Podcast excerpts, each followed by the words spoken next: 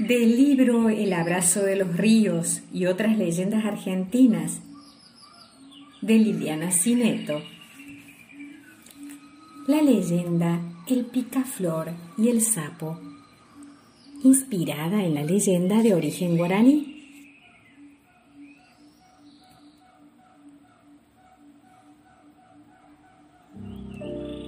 Hace muchos, pero muchísimos años antes de que el hombre poblara estas tierras, Aña, el dios del mal, se la pasaba espiando a Tupá, el dios del bien.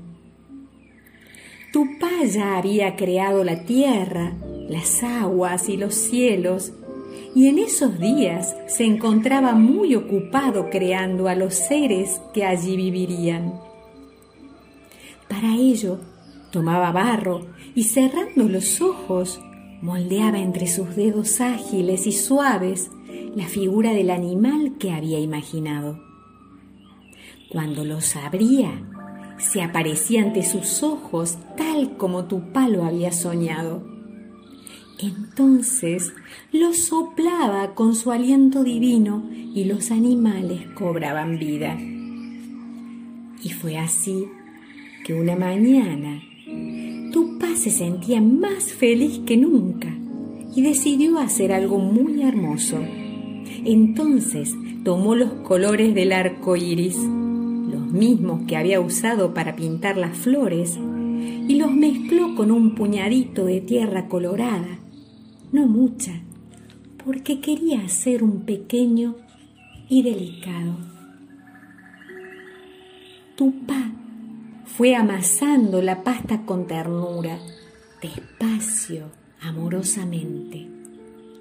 Le agregó unas gotas de rocío, frescas y cristalinas, y unas de luz de la luna para que brillara. Y fue en el lugar del corazón minuta del relámpago. Tupá terminó de darle forma. Era un pájaro no era como el venteveo ni como los cardenales. Tampoco se parecía al tucán ni a las cabecitas negras. Era frágil, pero magnífico como una piedra preciosa. Satisfecho, Tupá se lo acercó a los labios y sopló con suavidad. El pájaro agitó sus alas multicolores en forma breve, pero velozmente, y levantó vuelo. Antes de alejarse, sobrevoló a Tupá para agradecerle la vida que le había dado y partió a beber el néctar de las flores. Había nacido el picaflor. Tupá estaba tan contento que no notó que Añá, muerto de envidia, no se había perdido ni uno solo de sus movimientos. Cuando Tupá se retiró a descansar, Añade decidió imitarlo y crear también un animal. ¡Ja! Cualquiera puede hacer lo mismo, se jactaba Añá, llenándose las manos de barro, pero no de la orilla del río como lo había hecho Tupá, sino de una charca pantanosa y maloliente. Tengo que agregarle un poco de color con estas flores, y tomó musgo y moho. Unas gotas de rocío y Añá le escupió su propia saliva. ¡Ah! Me falta el brillo de la luna y una chispa de relámpago.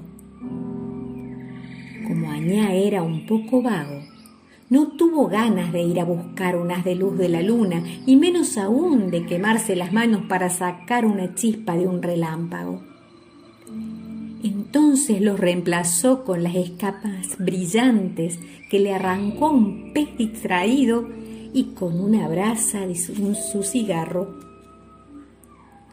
Añá mezcló todo con sus dedos largos, ásperos y peludos, y lo amasó sin esmerarse demasiado. Cuando tuvo en sus manos una masa compacta y pegajosa, comenzó a darle forma y se dio cuenta de que no era tan pequeña como la que había hecho Tupá. Pa, no importa, se dijo. Mejor aún, así mi animal es más grande que el de él. Y continuó moldeando y moldeando hasta que lo tuvo listo. Claro, no le salió tan prolijo. Además, de puro apurado que era él, se olvidó de hacerle las alas y le puso cuatro patas en lugar de dos. Y llegó el momento de soplarlo. Añá, ansioso, se llenó de aire el pecho y sopló sobre su animal. Pero, ay, su aliento era pestilente, repugnante, asqueroso. El animal cobró vida, pero se le aplastó la cara al tratar de protegerse del mal aliento de Añá.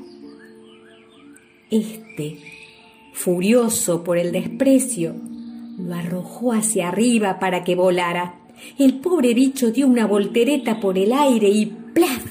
Cayó al suelo pesadamente. Las patas delanteras se le achataron tanto con el golpe que ni siquiera pudo caminar. Entonces Tupá, a quien los pájaros del monte habían ido a contarle todo, se acercó al animal, lo acarició, lo pintó con los colores del irupé y le enseñó a cantar había nacido el sapo. El animal, agradecido, se fue saltando y desde entonces canta cerca de los ríos. Cuentan que Tupá se enojó mucho con Añá. Cuentan que Añá se fue refunfuñando y pateando piedras de la rabia. Y cuentan que se fue a encerrar a su cueva diciendo palabras feísimas, tan feas que mejor no las voy a repetir. Final de la leyenda del picaflor y el sapo.